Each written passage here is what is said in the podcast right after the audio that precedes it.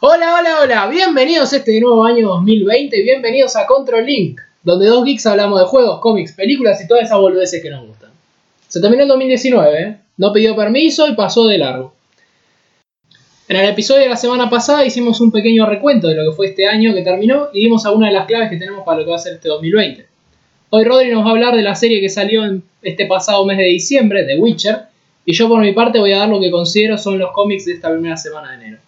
Así que sin más empezamos con esto que se llama... Control. Vale.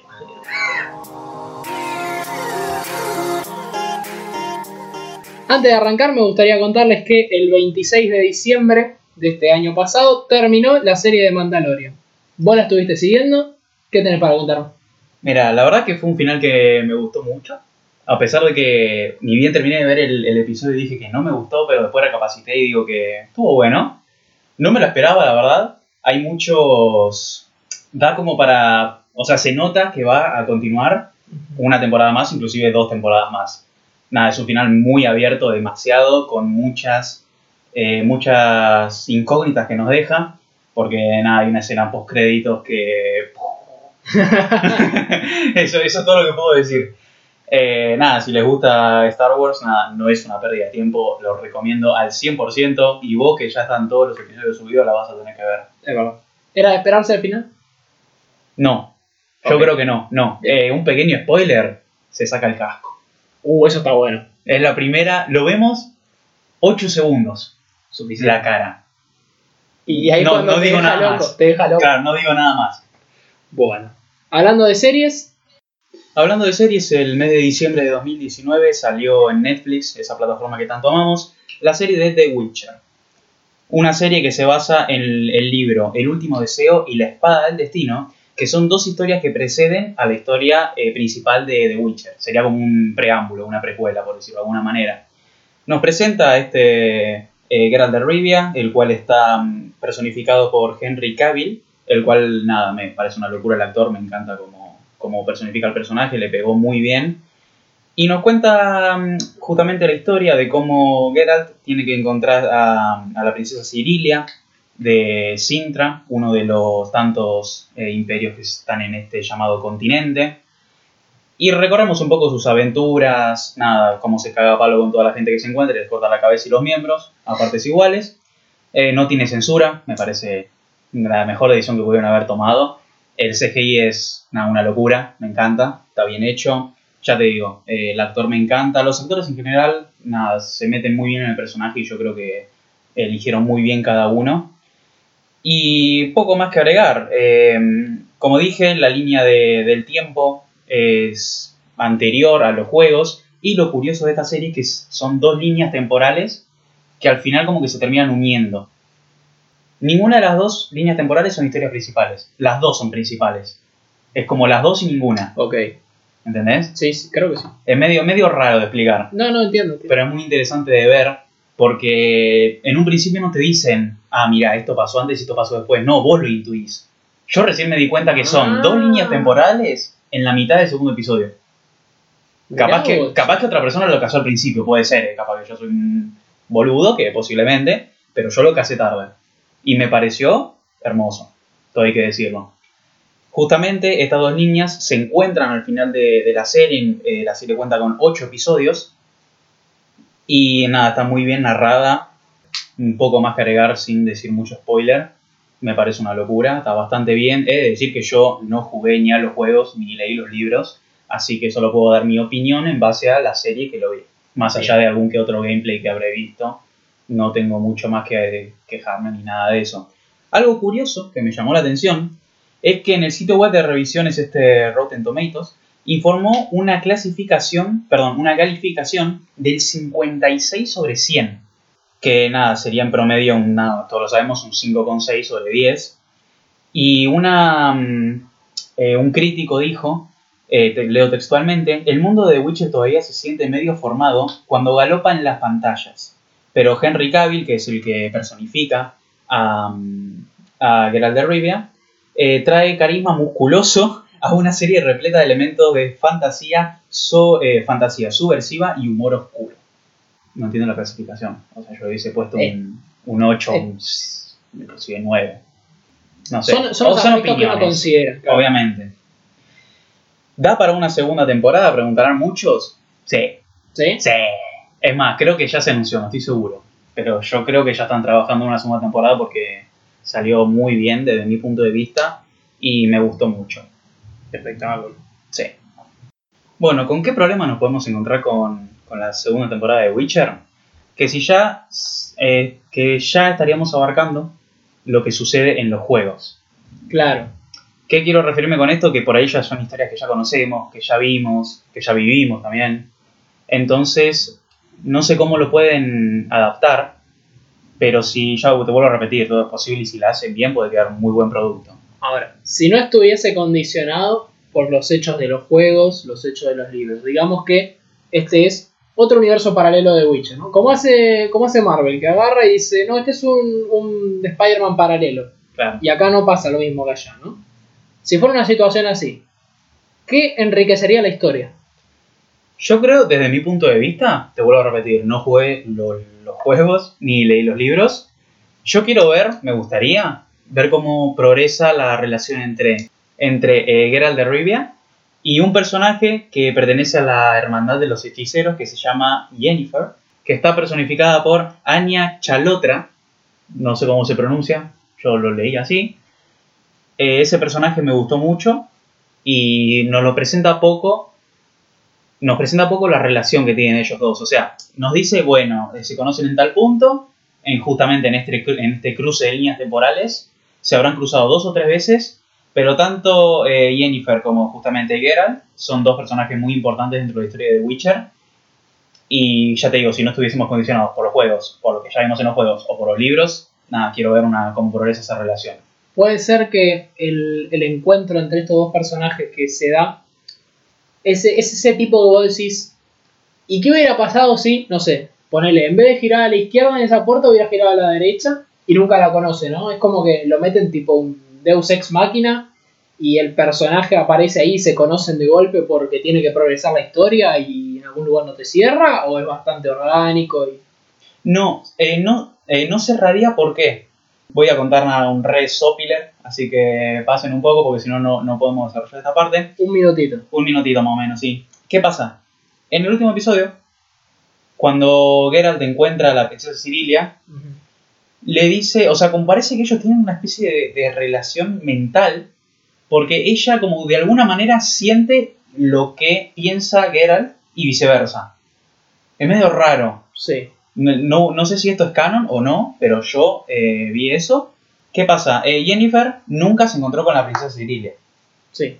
Entonces, en el último episodio, ella le dice la última frase de la serie. ¿Quién es Jennifer? ¡Boom! Se corta la serie. Ok. O sea, nunca sabemos la- eh, cómo se va a relacionar este triángulo, por decirlo de alguna manera. Claro, Yo creo que eso es de lo que va a tratar más la segunda temporada, que es lo que tendría más sentido. lógicamente, sí, sí. Pero ya, como vuelvo a repetir un poco, nos estaríamos metiendo en el tema de los juegos ya. Así que Claro. vamos a ver cómo progresa. Veremos. Bueno, Brunito, ¿qué nos traes vos por hoy? Esta semana empezó el año fuerte Epic, la tienda de Epic, que sabemos que durante fiestas estuvo trayendo un juego gratis cada día. Y antes, a partir de mitad de año, nos trajo uno o dos juegos gratis por semana. Ahora empezó el año con de todo y trajo tres juegos gratis esta semana, que son el remaster de Darksiders 1, el remaster de Darksiders 2 y Stick. Darksiders son juegos de aventura, acción, hack and slash, eh, juego, los que eran los típicos juegos de la Play 2 en su momento, pero adaptados a las nuevas plataformas. Y por su parte, Steep es un juego de esquí y deporte de invierno. Deportes, de, sí, eh, deportes de invierno en general. Tenés desde escalinatas hasta esquí, hasta snowboarding. Eh, este también que se tiran, viste, con los trajes esos que son muy medio de hombre murciélagos, ardilla, sí. Los de hombre ardilla. Tengo una gana de jugarlo ahora y vas a venir conmigo. Lo vamos a estar jugando en stream esta semana seguramente. Y eso es lo que nos trae Epic esta semana. Darksiders es probable que lo hayan oído nombrar debido a que este año 2019 salió la tercera entrega de esta saga de juegos protagonizada por, bueno, si no saben, están protagonizados por los jinetes del apocalipsis. En el 3 fue Furia. En el primero, que es este que les cuento que está gratis, es Guerra y en el segundo es Muerte. Yo no jugué estos juegos, pero un amigo mío sí y le pedí información para este podcast a ver si valía la pena que lo jugase para poder darle mi reseña. En su opinión me dijo que sí, son entretenidos, están buenos para pasar el rato, la historia está interesante al punto que vos te quieras involucrar con ella, ¿no? ¿Qué significa esto? No es una historia súper atrapante, pero si a vos te interesa este lore y te querés meter en ello, sí, te va a parecer súper entretenido.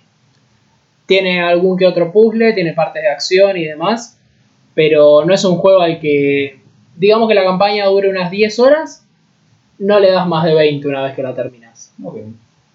Hablando de juegos reconocidos, Hablando de juegos reconocidos, eh, esta última semana del do- 2019 tuvieron lugar los premios SEDEC, los cuales premian eh, distintos juegos, lo mismo que The Game Awards, pero solamente en Japón, básicamente, o sea, limitado a la industria japonesa de juegos. Por su parte, en el último podcast hablé de, de lo que a mi parecer fue el juego que más me, me gustó dentro del 2019, que fue Ace Combat 7 Skies and Now, y justamente eh, la semana pasada tuvieron lugar estos premios. Y Ace Combat 7 se llevó el premio a mejor producción de sonido por la excelente inmersión acústica que ofrece este título. Cabe resaltar algo para terminar esta sección, que en el primer mes de venta eh, Ace Combat había superado el medio millón de copias en el territorio europeo, a la mierda. sin nada más del territorio europeo Siendo un juego japonés. siendo un juego japonés. Y nada, la banda sonora del juego eh, está publicada en los sitios de como Spotify y justo también en la página de, de Ace Combat. Excelente. Así que si quieren echarle un oído. Para los que nos gustan otro tipo de juegos y más especialmente Diablo, tiene un nuevo evento esta semana, en realidad hasta fin de mes, conmemorando el aniversario, se llama Ocaso de Tristan y nos invita a recorrer una nueva mazmorra, una nueva dungeon, en la que encontramos, para los que jugaron juegos anteriores de Diablo, como Diablo 1 o 2, encontramos enemigos de los juegos pasados, objetos, personajes y demás. Este evento ya está disponible a partir del 3 de enero a las 9 de la noche hasta el 31 de enero, así que tenemos para aprovechar y jugar un rato. Empezó el año, cuatro cómics de esta semana que yo encontré interesantes para que los que les gusta leer o los que capaz todavía no están metidos en este mundo pero les gustaría conocer algunos. Marvel sacó tres, de los cuales yo considero son los más resaltados esta semana, que son Thor 2020, Tarot 2020 y Star Wars 2020. ¿Qué trata cada uno? Obviamente Thor es sobre Thor, es el número uno de este Thor 2020. Habla de un reboot de Thor llevado a cabo por otro equipo diferente. El príncipe ahora es rey de Asgard y se acerca el negro invierno donde pierde sus poderes. Sí, sí, fuerte plato. Después tenemos Tarot número 1 2020, que es una nueva historia de los Avengers enfocada inicialmente en un compañero viejo de Capitán América, que ha sido rescatado. Y Star Wars 2020 es una nueva historia después de los hechos del Imperio contraataca, cuando después de tener las revelaciones sobre quién es Darth Vader, Luke, Leia, Lando y Chewie deben regresar a la Alianza.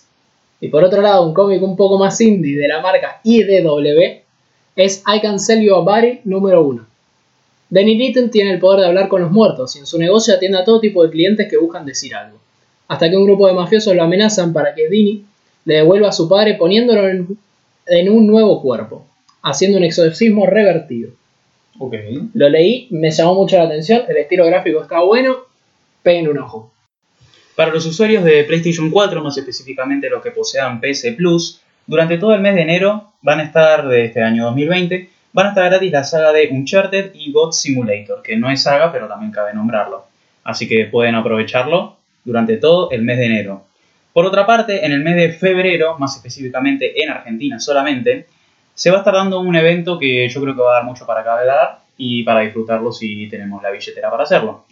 En el Teatro Colón se va a presentar la orquesta que va a mm, interpretar las músicas de Star Wars A New Hope con la película de fondo. O sea, van a pasar la película sin música y ellos interpretando justamente la música. Un espectáculo. Un espectáculo, nada, unas re ganas de ir a Buenísimo, verlo. ¿no? Ojalá, ojalá se nos dé la, la posibilidad. Para el mundo de los esports, G2 Esports se junta con Arctic Gaming y forman un nuevo equipo llamado G2 Arctic. Muy original. Sí, importante. Este equipo se va a estar presentando en la Superliga Orange, que es el circuito menor de Europa. Y recordamos que G2 Esports son los subcampeones del mundo de este año pasado. Y Arctic Gaming es un equipo que estaría participando en su segundo split, o sea, es más bien un underdog. Eh, mostraron el logo ya, no sé si el roster todavía, mostraron el logo que es el logo de G2 con, Pegado en el de Arctic. Pegado con un logo arriba, muy copado. Y hablando de G2 Esports, sabemos que Sabemos que Caps, el, el que hasta ahora era mid laner, va a pasar al rol de AD carry. va a estar jugando a de carry. Y Recordamos que en Fnatic había ocupado el rol de AD carry, si no me equivoco, una season, creería. Y él en solo queue le gusta jugar a carry. Pero competitivamente y a nivel profesional siempre había estado jugando como mid laner. por lo que eh, Perks, que es- era el AD carry de G2 en este momento, van a intercambiar roles y va a pasar a la mid lane. Vamos a ver cómo progresa este equipo. Así es. Yo la verdad, todo bien con Perks, pero para mí es buena de carry. Y ya está. Yo lo vi jugando mid laner, pero también lo vi a Caps jugando mid laner y para mí no sé, eh, yo, yo lo hubiera dejado como estaba. Estaba- estaba- me gustaba la configuración, pero no, yo no lo conozco a Perks de mid laner, así que no puedo aportar mucho. Eh, nada, Caps me encanta cómo juega. No lo vi jugar mucho en el rol de carry, pero yo creo que es Caps. Caps ha jugado más bien personajes de AD Carry en el rol de mid laner. Tenés razón. Lo hemos visto muchas Lo veces. hemos visto, sí, sí. Ahí jugando una Vayne contra un equipo de cuatro tanques. Una Tristana también. sí. ¿Vos viste ese video que, en el que muestran el micrófono abierto? Que están eligiendo y Caps dice, sí, sí, creo que podemos piquear Vayne. Y Perks lo mira y le dice, ¿vos estás seguro? Va- ¿Vamos a ganar piqueando Vayne? Y Caps le dice, obviamente, yo voy a jugar Vayne mid y vamos a ganar. Y ganaron. Obviamente Sí. ganaron. Ah, me- ese pendejo me encanta. Qué bien que juega G2. Sí. Este es todo el tiempo que tenemos por esta semana. Realmente al empezar el año no hay mucho de qué hablar. Creo que todo lo que viene ya lo contamos la semana pasada.